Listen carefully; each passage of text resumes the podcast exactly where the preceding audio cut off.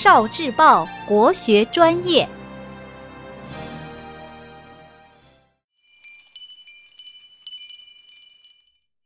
节气传说：霜降吃柿子的传说。传说大明开国皇帝朱元璋小时候家中贫寒，经常四处讨饭。有一年霜降节，饿得两眼发黑、四肢无力的朱元璋走到一个小村庄时，发现一棵柿子树，上面结满了红彤彤的柿子。朱元璋一见，兴奋极了。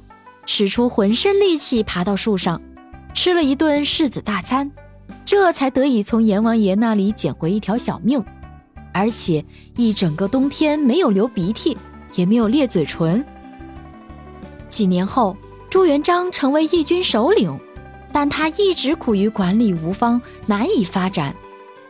又是一年霜降，朱元璋晚上梦到一位神仙站在柿子树下，笑着对他说。柿子救命，柿子治国。不久，朱元璋攻下了定远。当他见到定远城中的名士李善长时，猛然想起了那个梦，马上重用了他。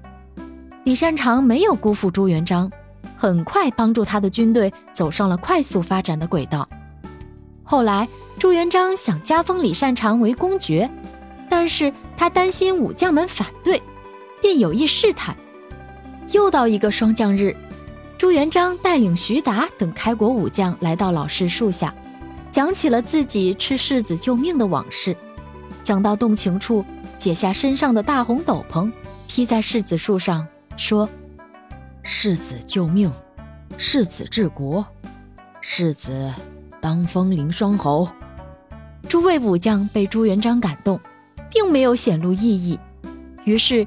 朱元璋就册封了李善长，而世子救命的说法因此延续下来，霜降日吃柿子便成为霜降节气最主要的民俗。